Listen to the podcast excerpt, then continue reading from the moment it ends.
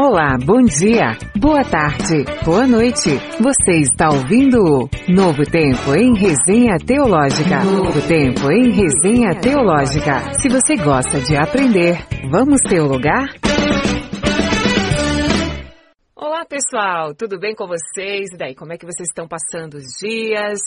Vamos pensar positivo, vamos ansiar por dias bons, fluir boas energias para que tudo passe o mais rápido possível nessa crise e a gente possa, assim, absorver só tudo que tem de bom, de aprendizado e evolução em nossas vidas.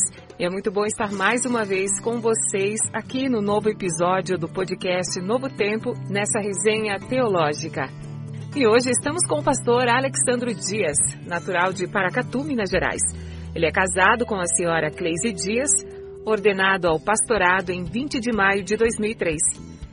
Escritor de quatro obras literárias, sendo destronado o Império de Mamon, Vitória sobre as dívidas, Sem Fogo Missionário, Não Existe Evangelho e Vírus da Pobreza. Professor de Teologia nas cadeiras de Bibliologia, Teologia do Antigo e Novo Testamento, Hermenêutica e Ética Cristã, doutor em Teologia pelo Instituto Teológico Maranata de Ribeirão Preto, São Paulo, com parceria na Academia do Tratado de Boston e pastor-presidente da Assembleia de Deus Boas Novas em João Pinheiro, Minas Gerais, filiado às convenções CONIMADB e CGADB. Passamos a palavra agora ao pastor Alexandro Dias, de Minas Gerais. Olá, tudo bem, Fernanda? Pastor Alexandro aqui.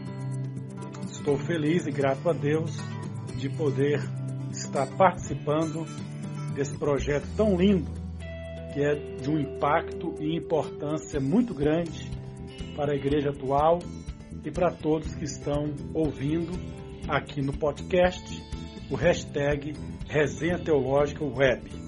Vamos lá? E o tema de hoje será o escravo que não fugiu. É uma referência bíblica. Mas que irás à minha terra e à minha parentela. E dali tomarás mulher para meu filho Isaque. Quando lemos Gênesis 24, nossa atenção se concentra nas pessoas de Isaac e Rebeca em sua união matrimonial. Existe, porém, naquele relato, um personagem coadjuvante que pode nos ensinar muitas lições: o servo de Abraão. A viagem seria uma excelente oportunidade para a fuga, mas o servo não fugiu. Ele poderia desviar-se de sua rota para um passeio para tratar de seus interesses particulares. Mas isso não aconteceu. Em todo o tempo, foi fiel ao seu Senhor. E diante desta linda história bíblica, vamos falar agora com o pastor Alexandro Dias. Nós estamos com uma temática que faz parte de um sermão que eu prego em reuniões de obreiros, é, convenções, nós somos convidados para estar ministrando, porque o meu ministério, além de estar pastoreando uma igreja local aqui na minha cidade, eu também já há muitos anos atendo e, o meu ministério envolve itinerância. Vamos lá. Gênesis 24, versículo 2, 3 e 4. E disse Abraão ao seu servo mais velho da casa, que tinha um governo sobre tudo que possuía: Põe agora a tua mão debaixo da minha coxa, para que eu te faça jurar pelo Senhor Deus dos céus e Deus da terra, que não tomarás para meu filho mulher das filhas dos cananeus, no meio das quais eu habito, mas que irás a minha terra e a minha parentela, e dali tomarás mulher para o meu filho Isaque. Então, quando você lê o capítulo 24 de Bereshit, que é Gênesis, você não encontra é, o nome Eliezer, porque todas as vezes, quando lemos Gênesis 24, a nossa atenção se concentra em quem? Particularmente em dois personagens, em duas pessoas, Isaac e Rebeca em sua união matrimonial. Não é verdade? Existe, porém, naquele relato, um personagem coadjuvante que pode nos ensinar muitas lições, que é o servo de Abraão. E o nome dele é Eliezer. Então, o servo de Abraão, o significado do nome Eliezer ou Eliezer, não é errado você falar, é como no Novo Testamento, Antioquia ou Antioquia, é, é normal você falar, não tem erro você falar Eliezer ou Eliezer. Mas vamos lá. O Eliezer significa Deus é socorro, ou Deus é meu auxílio. com origem no hebraico, Eliezer, composto pelos elementos El, que é Deus, poderoso, e Ezer, que significa socorro e auxílio. E nome de pelo menos três personagens bíblicos. O mais famoso deles é o filho de Moisés. Quando Deus dá para Moisés e Zípora, Eliezer, e naquele clamor ele fala: Deus é o meu auxílio, Deus é o meu socorro, quando o estadista Moisés reverberiza o nome do seu filho. Então, Eliezer é o mais famoso, que é o filho de Moisés. Temos o Eliezer, que é o, o mordomo fiel do patriarca Abraão. E temos também o Eliezer, aquele profeta que entregou uma profecia para o rei Josafá e cumpriu, e os navios veio, vieram a naufragar. Mas olhando aqui sobre esse anônimo, mas é um anônimo que tem história, e muitos aqui do grupo sabem que às vezes é, é, é, é, você tem o nome, mas não tem um renome. Mas também tem que entender que muitas pessoas não estão preparadas para a fama. Eu já vi pessoas que eram aplaudidas, que as pessoas é, gostavam muito quando estavam no anonimato e quando elas vão para a fama, elas são odiadas. Pastor Alexandre Dias, ser fiel diante da missão que nos foi outorgada é um preço alto que se paga? Sim ou não? Explica pra gente. Esse servo de Abraão, ele era o escravo mais antigo na, naquela família. Ele era um trabalhador exemplar e chegou a ser mordomo. E ele recebe uma incumbência de administrar todo o patrimônio familiar.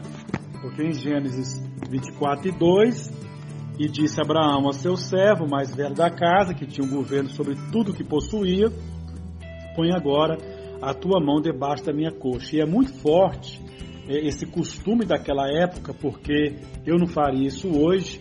Há um abismo muito grande desse comportamento para os dias atuais, quando se fecha um, um compromisso. Hoje tem os cartórios, hoje tem as assinaturas, os carimbos, os registros, mas naquela época essa forma é, é, de colocar a, a, a, a, tua, a tua mão debaixo da minha coxa, literalmente, ele estava pegando no testículo do, do patriarca Abraão.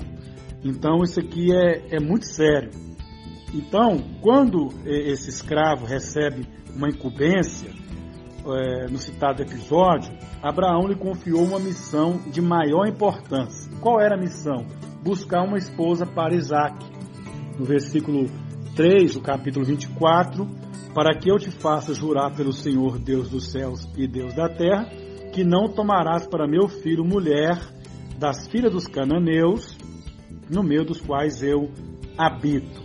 Então, o servo, ele ele já tinha trabalhado muito, porque ele estava com a idade avançada. O texto está dizendo isso. Durante tantos anos, mas precisava continuar, precisava trabalhar um pouco mais. E ele foi enviado como representante do patriarca, seu porta-voz, para executar a vontade de seu senhor. O servo partiu para aquela longa viagem, levando consigo outros escravos, camelos e muitas joias. No próprio capítulo 24 de Gênesis, no versículo 10 e alguns versículos que eu, cito, que eu vou marcar aqui para vós outros, diz assim: E o servo tomou dez camelos dos camelos seu senhor e partiu, pois que todos os bens de seu senhor estavam em sua mão. E levantou-se e partiu para a Mesopotâmia, para a cidade de Naor. No versículo 22 do próprio capítulo 24, ainda diz: E ela lhe disse: Eu sou a filha de Betuel, capítulo 24 e o versículo de número 22. E aconteceu que, acabando os cabelos de bebê, tomou o homem um pendente de ouro de meio ciclo de peso e duas pulseiras para as suas mãos de peso de dez ciclos de ouro. Versículo 32. Então veio aquele homem à casa e desataram os camelos e deram a pala, a pala e pasta aos camelos e água para lavar os pés dele e os pés dos homens que estavam com ele. E o versículo 53 para fechar aqui essas referências bíblicas acerca do que ele estava levando naquela viagem. E tirou o servo joias de prata e joias de ouro, vestidos, e deu a Rebeca. Também deu coisas preciosas a seu irmão e a sua mãe. Então, amados, é, existe uma palavra muito forte no hebraico que é o teshivu. Tem o teshivá, que é arrepender-se, é voltar. E o teshivu, ele é um progredir. Olha que coisa interessante. É, é o primeiro personagem que Deus ele move de uma forma sobrenatural para acelerar a viagem. O que o senhor quer dizer com isso, pastor Alexandre? Sim, você lembra de Elias, o que Deus fez no transporte com o profeta Elias e com Filipe, quando ele é arrebatado, trasladado de um lugar para o outro? Então, esse personagem aqui, quando nós estudamos as midrashes, na, na midrash judaica, ela, ela nos ensina que foi o primeiro personagem que teve um mover sobrenatural para acelerar aquela viagem, porque aquela viagem, numa caminhada normal com camelos, ela duraria 25 dias. Então houve um aceleramento para que eles chegassem no destino mais rápido. Embora estivesse é, é, liderando a comitiva, o mordomo fiel, o Eliezer, ele não poderia pensar que aqueles escravos lhe pertenciam. Era apenas seus conservos. Todos aqueles bens, verdadeira riqueza, embora estivesse em seu poder, também não era de sua propriedade. Afinal, nem sua vida lhe pertencia. Aqui já responde a pergunta número um que eu fiz para vós outros aqui desse chat virtual, da Escola Bíblica Dinâmica. Ser fiel diante da missão que nos foi ortogada é um preço alto que se paga? Claro que sim, é um preço alto. É a fidelidade, é você não mexer naquilo que não é seu. Então você vai ter que ter uma renúncia do seu eu, você vai ter que educar a sua mente em cima dessa administração que Deus te confiou e também envolve caráter, porque dinheiro não muda ninguém, gente. Dinheiro só revela o caráter. A viagem seria uma excelente oportunidade para que aquele escravo fugisse. Ele era um servo, mas não fugiu. Ele poderia desviar-se da sua rota para um passeio e poderia usar aquele momento para tratar de seus interesses particulares. Mas isso não aconteceu. Em todo o tempo foi fiel ao seu senhor. O escravo que foge está em busca de quê? De liberdade. Mas longe do seu senhor, ele não seria ninguém. Na casa de Abraão, embora nada pertencesse ao seu servo, todas as suas necessidades eram supridas. Seu comportamento nos permite deduzir que o patriarca o tratava bem. E dentro dessa cultura judaica, o escravo era furado a sua orelha. E às vezes é, é, é, ele queria ir embora, e quando chegava a época do jubileu, haveria uma, uma grande restituição, pelo menos três grandes restituições: restituições da liberdade, do patrimônio e do crédito. E nessas restituições no ano do jubileu, é, da liberdade. Esse escravo podia ir embora. Só que ele tinha a orelha furada. Ele tinha um dono. Então não adianta você ver pessoas hoje que se afastam, às vezes estão na boate, no carnaval, está na rua, alguém que era crente, a pessoa olha e fala, você é diferente. Quantas pessoas que voltaram reconciliaram no meio de uma festa pagã, e ele ali, ou, mesmo, ou mesmo no centro de macumba, ou uma pessoa que já ouviu a palavra, teve uma marca na vida dele, e ele se afasta, mas ele tem um dono. Você tem um dono. E ele volta para a casa do seu Senhor. Ele volta para a sua vida com Deus. Então aquele escravo, ele não fugiu. Aquele escravo manteve o seu comportamento diante da missão que ele recebeu, ele manteve íntegro. O escravo tinha tão pouca importância social que o seu nome nem foi citado aqui no capítulo 24, embora seja comum entre os estudiosos bíblicos a dedução que se trata como Eliezer, quem quiser ler Gênesis 15, 2, olha que fato interessante. Com quanto tinha sido bastante atuante, a sua presença era discreta, quase passando despercebida. Porque as pessoas esquecem que ministério é serviço. Quando eu olho para a questão ministerial e não ser visto. Muitos hoje querem ser vistos. e não querem fazer o serviço. Então, ministério é serviço e não ser visto. Discretamente ia passando despercebido. Ele não chamava atenção para si, mas para o seu Senhor e os seus propósitos. Até quando comia e bebia, ou deixava de fazê-lo, tinha em mente a missão é, recebida. Em Gênesis 24, 14, olha só. Seja, pois, que a donzela a quem eu disser, abaixa agora o teu cântaro para que eu beba, e ela disse, bebe, e também darei de beber aos teus camelos, esta seja quem designaste a teu servo Isaque, e quem eu conheça nisso que usaste benevolência com o meu Senhor. Versículo 33. Depois puseram comida diante dele, ele, porém, disse: Não comerei até que tenha dito as minhas palavras. E ele disse: Fala. Então comeram e beberam, ele e os homens que com ele estavam, e passaram a noite, e levantaram-se pela manhã e disse: Deixe-me ir, meu senhor. Ele chegando ao seu destino, esse servo foi muito bem recebido. Outro fator interessante, chegou a ser chamado de meu, de senhor e tratado como tal. No versículo 18, ela fala: Bebe, meu senhor. E apressou-se abaixo o seu cântaro sobre a sua mão e deu-lhe de beber.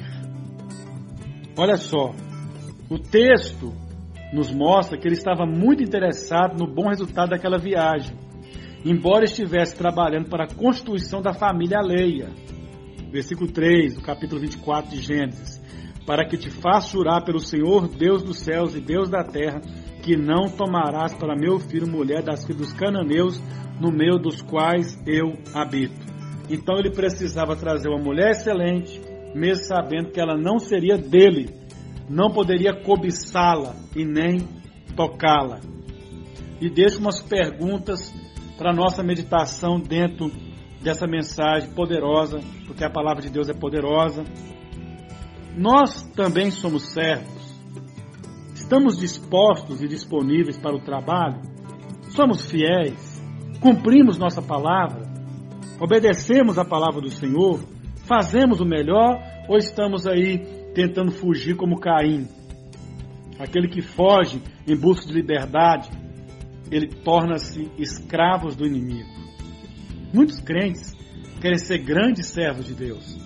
Isso é um paradoxo, pois todo servo é pequeno, grande é o Senhor. No Salmo 145, versículo 3, grande é o Senhor e muito digno de louvor, e a sua grandeza inescrutável. Não existe grandes homens mas existem grandes mensagens dentro dos homens. Grandes mensagens contidas em vasos de barro, joias preciosas em vasos de barro.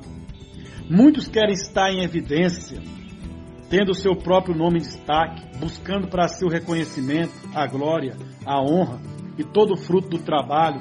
Tudo fazem tendo em vista a vantagem e o ganho pessoal, ele, ele recebe um título que não era dele.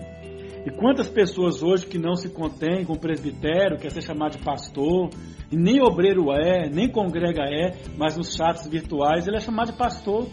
Mas você sabe que você não é pastor, você não foi ordenado. A pessoa se auto-intitula, que dá uma mensagem tremenda. Então, ele foi honrado ali. Eu sei que vai chegar a hora da sua honra, vai chegar o momento do propósito.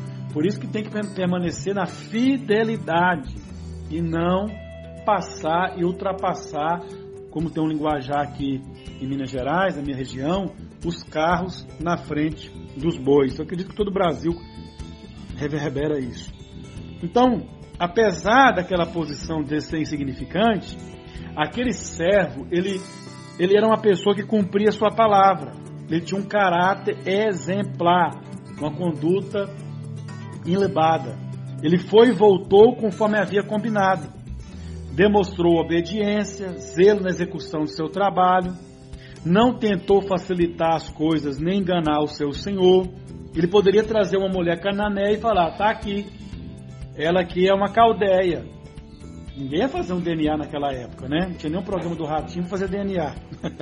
Mas ela podia, ele podia muito bem trazer uma mulher canané e mentir dizendo que era caldeia, como acontece com muitas pessoas hoje que peca na comunicação, ele exagera na comunicação, ele engana na comunicação e ganha dinheiro também comunicando errado, fazendo negócio. Mas Deus está vendo. Aquele homem, ele foi fiel, aquele escravo Eliezer. Ele poderia muito bem fazer isso, trazer uma canané e dizer que era uma caldeia, mas não fez isso. Oh, glória a Deus, hein? Eu acredito que tem muitos Eliezeres aqui na escola bíblica dinâmica e Deus vai levantar, se não tiver. Pastor, portanto, para os dias atuais, porque muitos que se dizem servos de Deus fazem de tudo para serem reconhecidos diante dos mesmos. Reportando para os dias de hoje, dias atuais, ele briga por causa de uma porta, ele mente por causa de uma porta, ele quer matar por causa de uma porta, de uma oportunidade, ele vende até a porta. Misericórdia. Sangue de Jesus tem poder. Então, Precisamos colocar o nome de Jesus acima do nosso, como o apóstolo, como o profeta João Batista, que ele cresça e nós diminuamos. João 13:30. Somos seus representantes. Amém?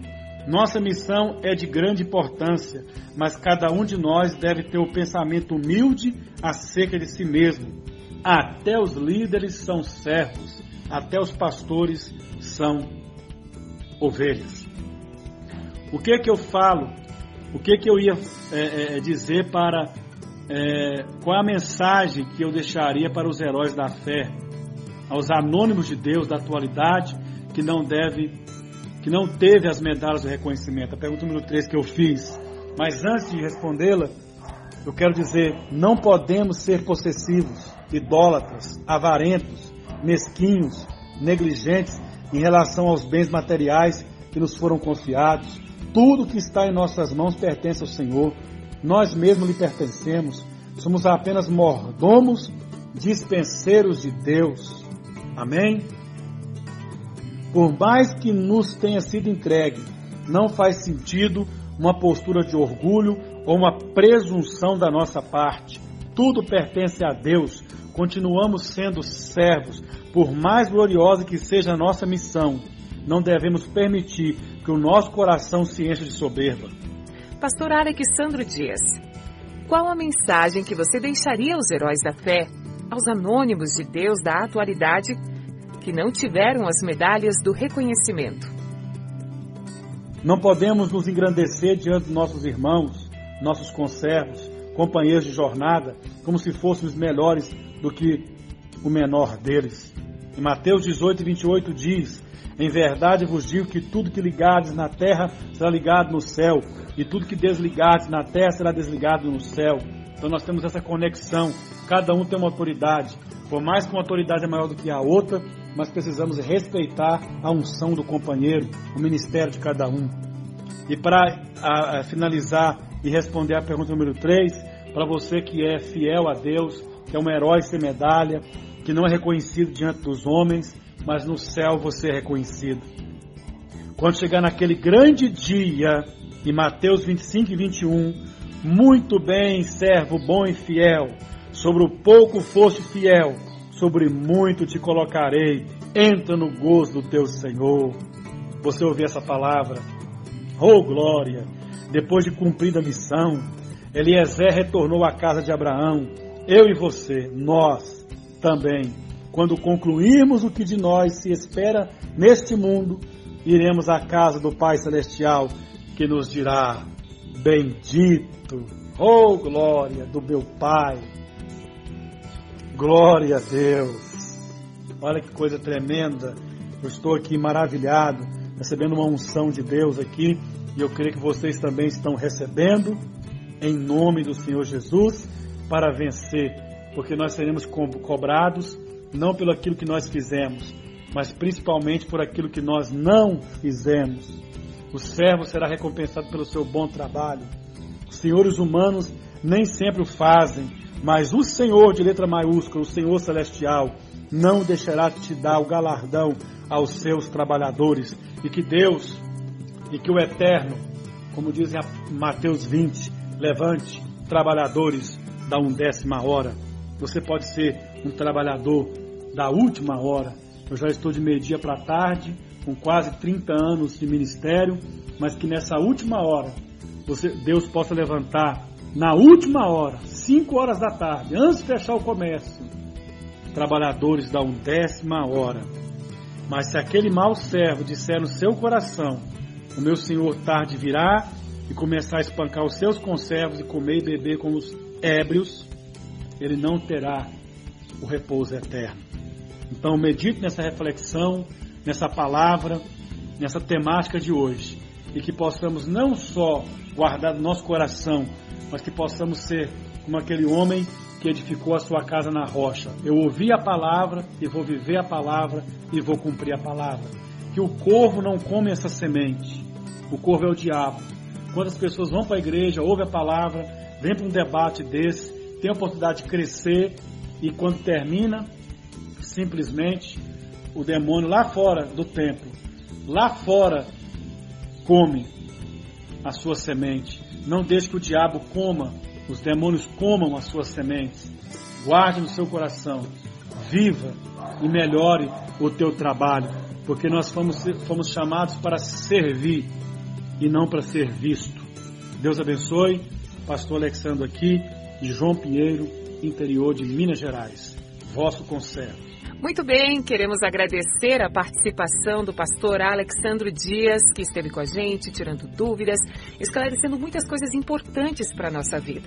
Com muita sabedoria, uma explicação clara que podemos sim botar em prática no nosso dia a dia. Um grande abraço a todos, para você que acompanhou o nosso trabalho feito com muito carinho e dedicação a vocês, e até o próximo podcast.